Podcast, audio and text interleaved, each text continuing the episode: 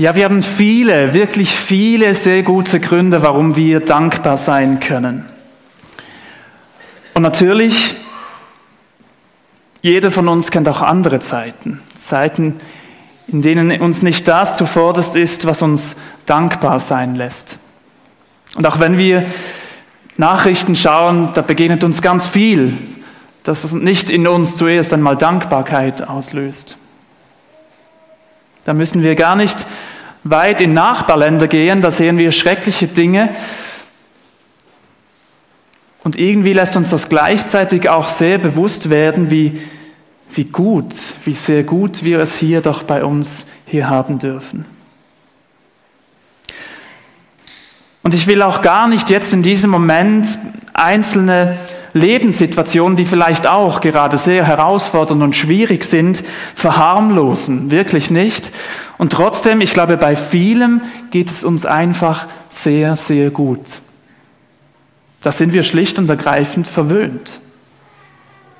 Eine aktuelle Studie der Wirtschaftszeitung Handelsblatt belegt, dass die Schweiz anhand des Bruttoinlandsprodukts pro Einwohner in der Rangliste der reichsten Länder der Welt auf Rang 3 steht.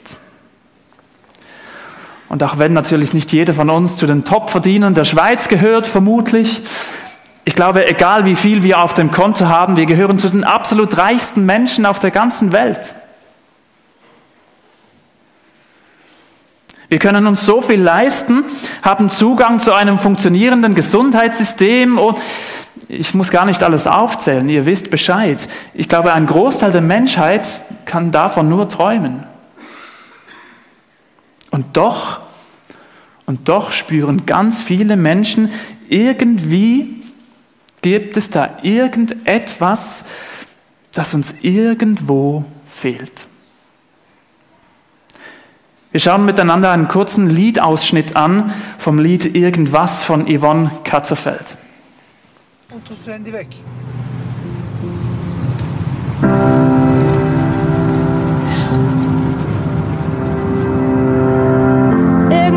das bleibt, irgendwas, das reicht, irgendwas, das zeigt, dass wir richtig sind, bis wir etwas finden, was sich gut anfühlt, was sich lohnt zu teilen, würden gern sowas spüren, suchen überall, finden scheinbar nichts, was uns halten kann, was uns das verspricht, was wir wirklich wollen, wonach wir alle suchen, kriegen die genug, denn wir wollen immer mehr, können uns erklären, wieso die Erde dreht, schauen im Weltall nach, uns reicht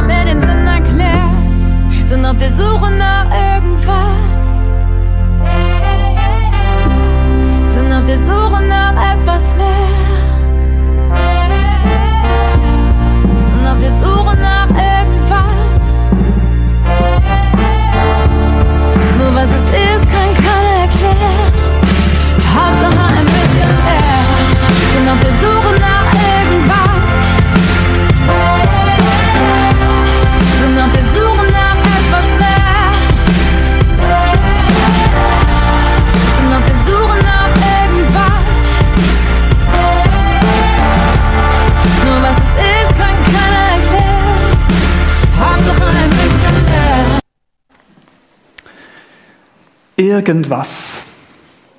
Das Lied von Yvonne Katterfeld wurde im Dezember 2016 veröffentlicht. Und ich kann mich tatsächlich noch an diesen Moment erinnern, als Jesse und ich dieses Lied zum ersten Mal gehört hatten.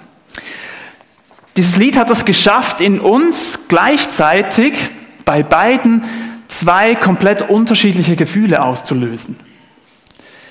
Zum einen kam so ein Gefühl hoch von, oh krass. Krass, weil dieses Lied eine ganz, ganz große Not zum Ausdruck bringt. Und wenn man sich bei YouTube die Kommentare zu diesem Lied anschaut, dann merken wir ganz schnell, dieses Lied beschreibt etwas, das ganz viele Menschen anscheinend ziemlich gut kennen. Ein paar Textzeilen aus der ersten Strophe, dann können wir das noch ein bisschen vielleicht auch besser hören oder genau sehen. Irgendwas, das bleibt, irgendwas, das reicht, irgendwas, das zeigt, dass wir richtig sind. Wir suchen überall, finden scheinbar nichts, was uns halten kann. Der Mensch sehnt sich nach etwas Bleibendem, nach etwas Festem, nach etwas, das genug ist und man nicht immer das Gefühl hat, man müsste doch noch mehr davon haben, um zufrieden zu sein. Wir sehnen uns nach etwas, das uns bestätigt, das uns Halt gibt. Etwas, das uns erfüllt und, und innerlich zufrieden macht. Und irgendwie scheint der Mensch zu spüren, dass ihm etwas fehlt. Da ist so eine Sehnsucht in uns Menschen. Und der Refrain, der bringt es auf den Punkt, wir sind auf der Suche nach irgendwas, sind auf der Suche nach etwas mehr. Nochmal, wir sind auf der Suche nach irgendwas. Nur was es ist, kann keiner erklären, singt Frau Katterfeld. Und das ist der Grund, warum dieses Lied in uns auch dieses Wow, genial Gefühl geweckt hat. Ja, was ist es denn, nachdem sich der Mensch sehnt? Ich bin überzeugt, dass die Bibel eine sehr konkrete Antwort auf genau diese Frage gibt. Und dazu möchte ich mit euch einen Vers aus dem Buch Prediger aus der Bibel anschauen. Das dritte Kapitel in diesem Predigerbuch ist überschrieben mit Alles hat seine Zeit. Es wird das Leben hier in diesem Kapitel auf der Welt beschrieben. Alles hat irgendwann einen Anfang und alles hat irgendwann ein Ende. Und dann kommt in Vers 11 eine ganz besondere Aussage über uns Menschen. Gott hat alles schön gemacht zu seiner Zeit. Auch hat er die Ewigkeit in ihr Herz gelegt. So hat es Luther damals übersetzt.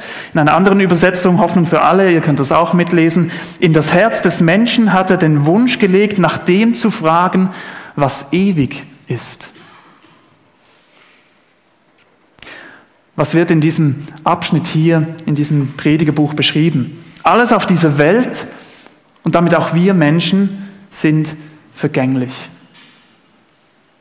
Früher oder später stirbt alles, vergeht alles, auch jeder von uns hier. Aber, und das finde ich enorm genial, in der Bibel steht, dass Gott uns Menschen als seine Ebenbilder gemacht hat, erschaffen hat. Das heißt, wir Menschen, wir, wir sind ein bisschen ähnlich wie Gott. Wir haben gewisse Ähnlichkeit mit Gott. Und darum hat er, der ewige Gott, der unvergängliche Gott, der schon immer war und immer bleiben wird, er hat in uns eine Perspektive oder eine Art ein Gespür gelegt, dass es da irgendwie irgendetwas geben muss, mehr geben muss als dieses vergängliche Leben hier auf dieser Welt. Gott hat uns in uns etwas hineingelegt, das nach diesem ewigen, nach diesem unvergänglichen fragt. Blaise Pascal, ein französischer Mathematiker, Physiker und Philosoph, damals war man vieles, wenn man gescheit war, der hat im 17. Jahrhundert gelebt, hat es folgendermaßen ausgedrückt. Im Herzen eines jeden Menschen befindet sich ein von Gott erschaffenes Vakuum.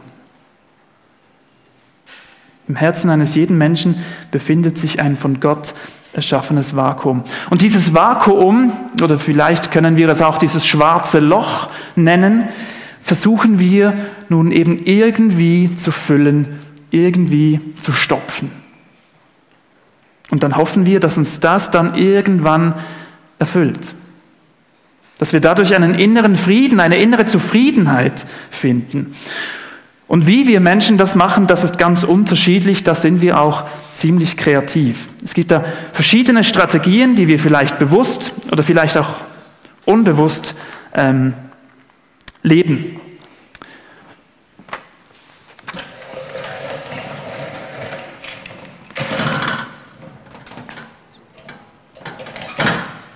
So. Eine Strategie ist zum Beispiel, hier eine Strategie, die wir in der Schweiz natürlich sehr gut kennen. Karriere und Erfolg. Ja, wenn ich mal diesen Job habe, wenn ich diese Stellung habe, dann, dann werde ich dann zufrieden sein innerlich und dann bin ich am Ziel. Wenn ich dann mal dort und dort angekommen bin, dann. Oder?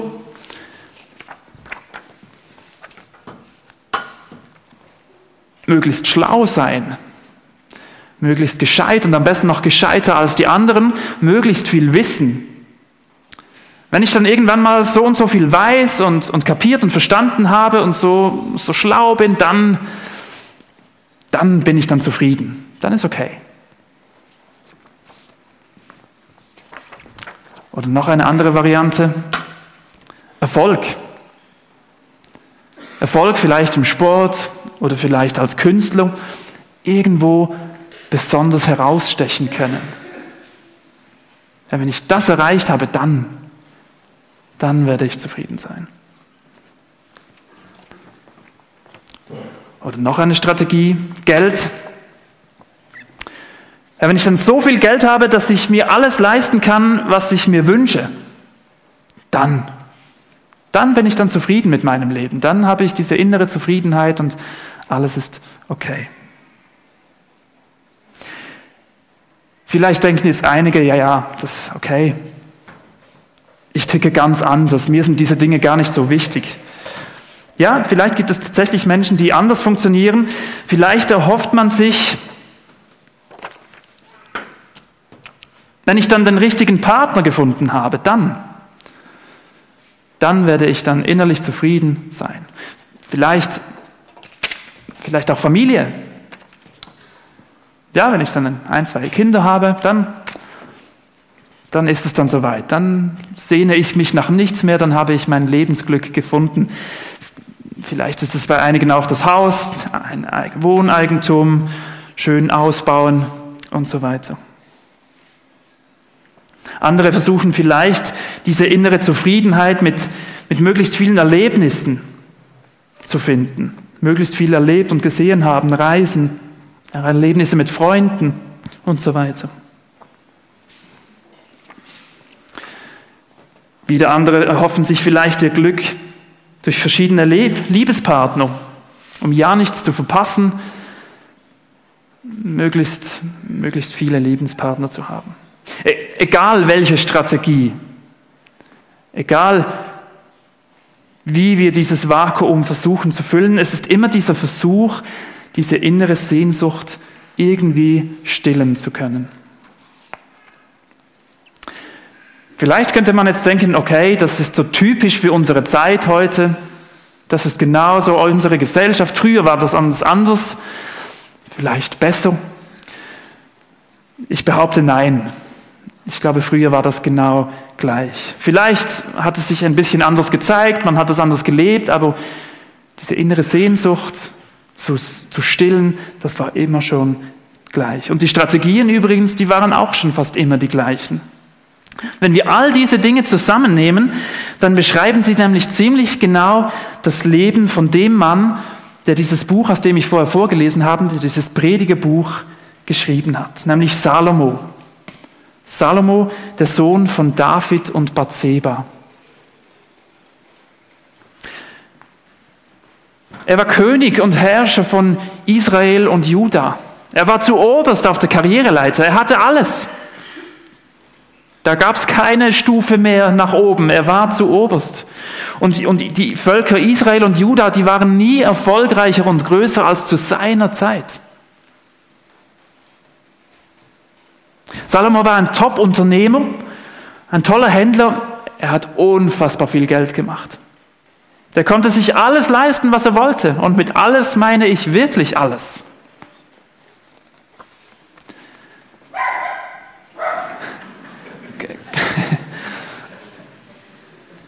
Salomo war unglaublich gescheit, unglaublich schlau. Gott hat ihm auf besondere Weise Weisheit geschenkt. Er wusste nicht nur ganz viel, er wusste vor allem auch, wann das Richtige am besten passt und richtig ist. wann der richtige Zeitpunkt war, das Richtige zu tun. Er konnte tolle Häuser bauen. Er hatte einen Wahnsinnstempel von historischem Ausmaß gebaut. Er war Sing-and-Songwriter. Hätte es damals Spotify gegeben, seine Hits, die wären ganz weit oben gewesen unter den meistgehörten Titeln. Menschen aus aller, Weise, aus aller Welt sind zu ihm gereist, um ihn zu sehen und zu hören, weil sie ihn erleben wollten. Und vermutlich war auch er oft unterwegs bei anderen Staatsoberhäuptern und so weiter. Und auch was Frauen und Bettgeschichten angeht, war er nicht gerade, wie soll ich sagen, minimalistisch unterwegs. Man sagt, er habe 700 Frauen und 300 Nebenfrauen gehabt. Ich lasse das da so mal stehen.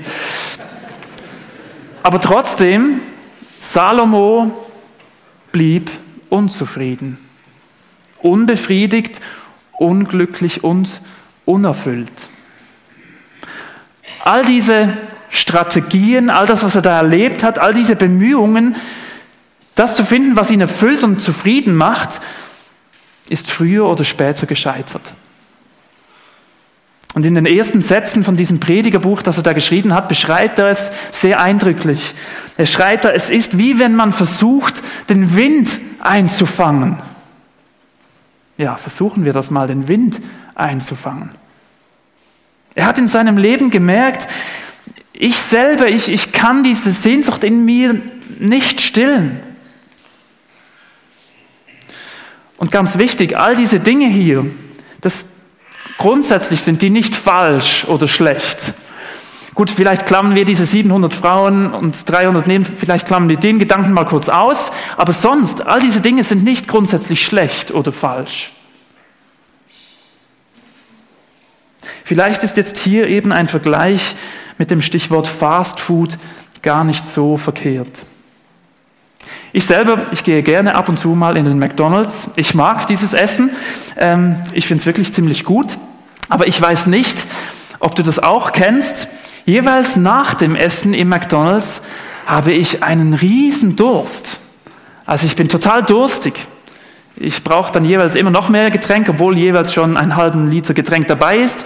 Ich bin jeweils sehr, sehr durstig. Und vor allem, dieses Essen stillt zwar meinen ersten Hunger, aber ganz oft passiert es, dass, dass schon nach wenigen Stunden ich bereits schon wieder ein Hungergefühl bekomme.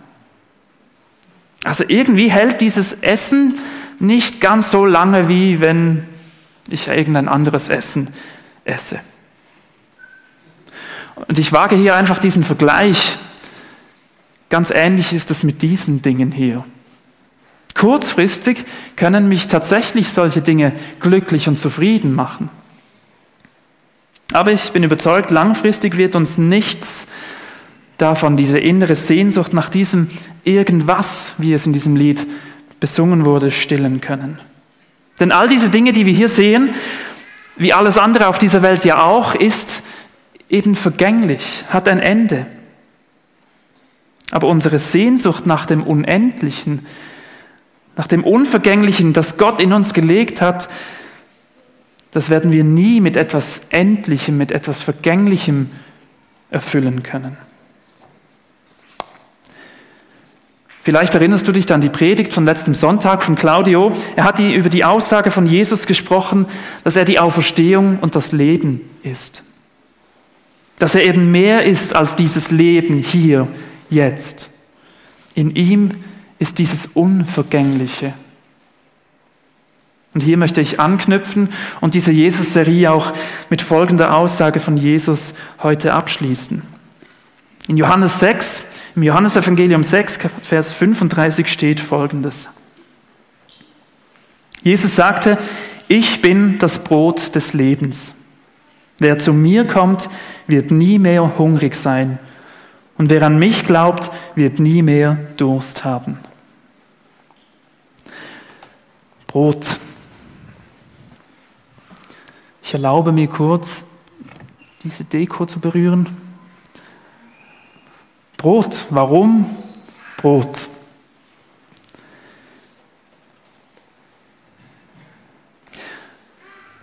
Brot für uns heute noch ist ein Symbol für ein Grundnahrungsmittel. Und zu der Zeit damals, als Jesus gelebt hat, war das noch viel eindeutiger, noch viel klarer. Da war Brot das eine Grundnahrungsmittel überhaupt. Und die, die, Menschen damals, wie auch wir heute wissen, so ein gutes, kräftiges Stück Brot zum Frühstück, das gibt Energie, das gibt Kraft und das gibt mir fast alles, was ich für den Tag brauche. Aber auch jeder von uns weiß, dass spätestens vermutlich irgendwann um die Mittagszeit herum so langsam die Wirkung von diesem Stück Brot sich dem Ende nähert. Mein Körper braucht Nachschub. Der Körper sehnt sich nach neuer Nahrung. Und jetzt behauptet Jesus, dass er ein Brot ist, das Brot ist des Lebens und dass wer zu ihm kommt, nie mehr hungrig sein wird. Oder mit anderen Worten, Jesus sagt, dass er derjenige ist, der diese innere Sehnsucht, diesen inneren Hunger nach mehr, nach genug, nach Zufriedenheit stillen kann.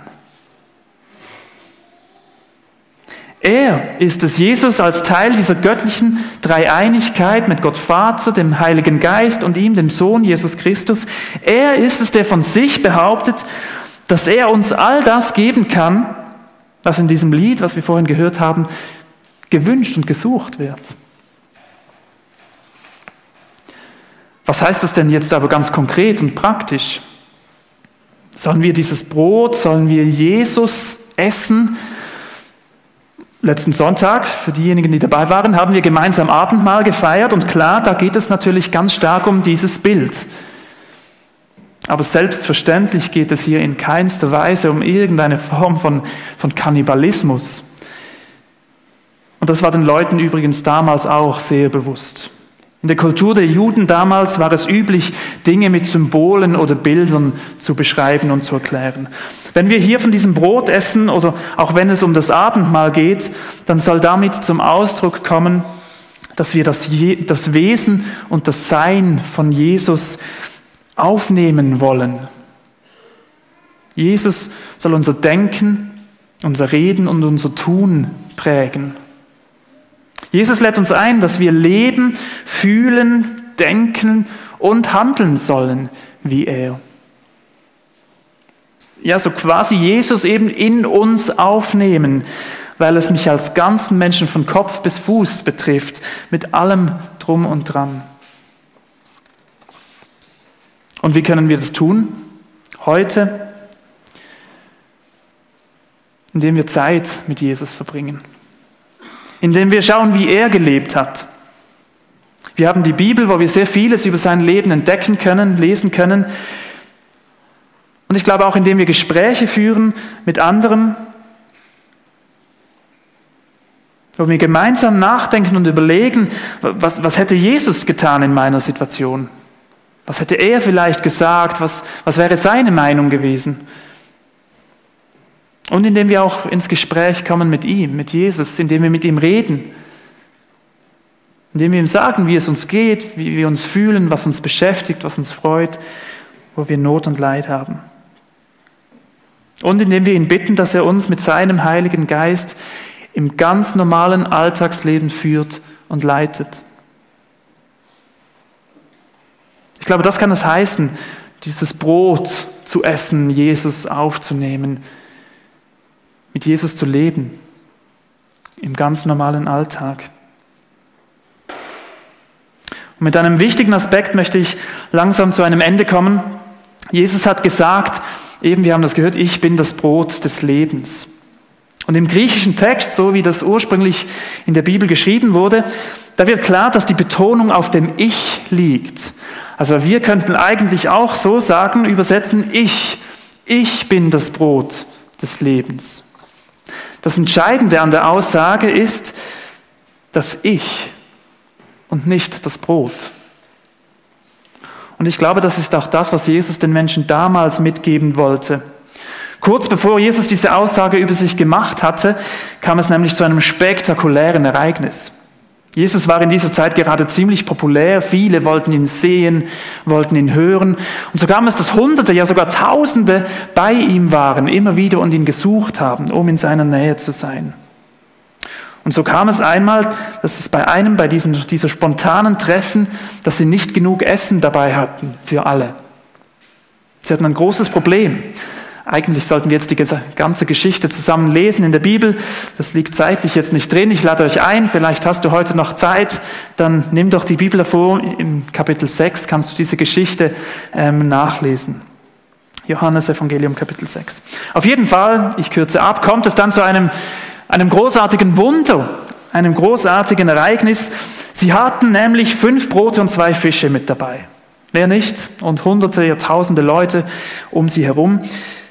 Und Jesus hat diese fünf Brote und diese zwei Fische so austeilen lassen, dass irgendwie auf wundersame Art und Weise alle, die da waren, genug zu essen bekommen haben. Ja, mehr noch, Sie hatten am Schluss sogar mehr übrig, als sie am Anfang mit dabei hatten. Also Jesus hat auf wundersame Art und Weise hier das Essen vermehrt. Und viele Menschen hatten genau das erlebt. Die hatten dieses Wunder gesehen. Aber schon am nächsten Tag sind sie wieder zu Jesus gegangen und hatten ihn wieder um ein Zeichen gebeten. Am liebsten hätten sie gehabt, dass, dass Jesus ihnen tagtäglich Brot vom Himmel herunterregnen lässt. So wie eben ihre Vorfahren das mal erlebt hatten, als sie in der Wüste unterwegs waren. Da gab es eine Zeit, da hat Gott seine Leute versorgt mit Brot, mit dem Manna, mit dem Brot vom Himmel. Und das wünschten sich jetzt diese Leute hier auch wieder. Ja, gib uns täglich dieses Brot, dann brauchen wir alles andere nicht mehr. Und dann dann sagt Jesus eben diesen Satz, ich, ich bin dieses Brot. Die Menschen haben sich nach diesen übernatürlichen Zeichen gesehnt, nach diesen Wundern. Vielleicht könnte man es sogar so formulieren, sie haben sich erhofft, dass wenn sie jeden Tag tolle Erlebnisse mit Gott machen, wenn sie persönlich solche Zeichen von Gott erleben und sehen, dann wären sie dann zufrieden und glücklich und erfüllt. Aber ich glaube, ich könnte mir vorstellen, dass Jesus hier sie auf etwas aufmerksam machen wollte. Und vielleicht auch uns. Vielleicht haben wir auch schon, vielleicht hast du schon mal tatsächlich ein Wunder mit Gott, durch Gott, mit Jesus erleben dürfen. Und ich glaube, dann dürfen wir uns freuen und das als große Ermutigung sehen. Wir dürfen auch beten, dass Gott Wunder tut. Ich persönlich bin fest davon überzeugt, dass er das kann und auch heute noch tut. Aber das, was uns eine innerliche Zufriedenheit, eine Erfülltheit schenkt, ich glaube, das sind nicht diese Zeichen und nicht diese Wunder. Das ist auch nicht das, was ich, Jochen oder vielleicht du für tolle Erlebnisse gemacht hast in deinem Glaubensleben. Nein, ich glaube, das ist eben die Person Jesus. Und darum sagt Jesus so deutlich, ich ich bin dieses Brot.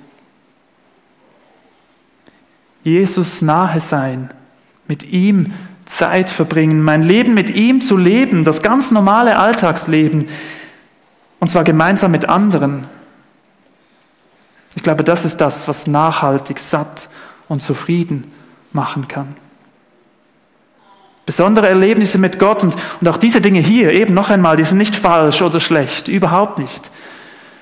Das kann eine Ermutigung sein, das kann eine Freude sein, aber ich glaube, sie werden uns nie diese innere Sehnsucht stillen können, die jeder früher oder später irgendwann mal spüren und erleben wird.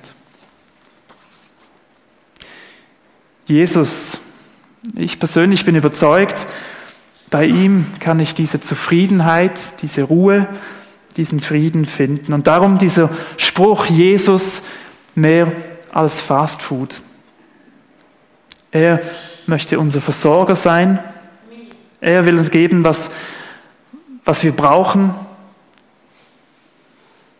Er ist es, der meine Bedürfnisse und meine Sehnsüchte kennt. Und er möchte die Antwort sein auf meine Sehnsüchte und auf meine Bedürfnisse. Zum Abschluss blende ich euch drei Gedanken ein zum Mitnehmen. Was für Sehnsüchte habe ich? Nehme ich sie ernst? Nehme ich sie wahr oder ignoriere ich sie? Wie versuche ich diese Sehnsüchte zu stillen? Oder auch wäre vielleicht mal spannend, was könnte dahinter stecken, hinter der einen oder der anderen Sehnsucht, die ich kenne? Das zweite, angenommen, es wäre tatsächlich so, dass nichts und niemand auf dieser Welt diese innere Zufriedenheit, diesen inneren Frieden mir geben könnte, als, als nur Jesus. Wenn das tatsächlich so wäre, was könnte das dann für mein Leben bedeuten? Wenn das tatsächlich so ist, was dürfte das vielleicht für Auswirkungen auf mein Leben haben? Und der dritte Gedanke, was könnte mein erster, mein nächster, je nachdem, Schritt sein, wenn ich sage, hey ja, irgendwo habe ich Interesse an diesem Brot und diesem Jesus, ich kenne solche Sehnsüchte, was könnte da für mich vielleicht ein erster Schritt sein, um mich auf Jesus einzulassen? Wir nehmen uns ein paar Momente Zeit für diese Fragen und dann freue ich mich, dass wir in eine Zeit gehen, um mit Jesus ins Gespräch zu kommen. Vielen Dank.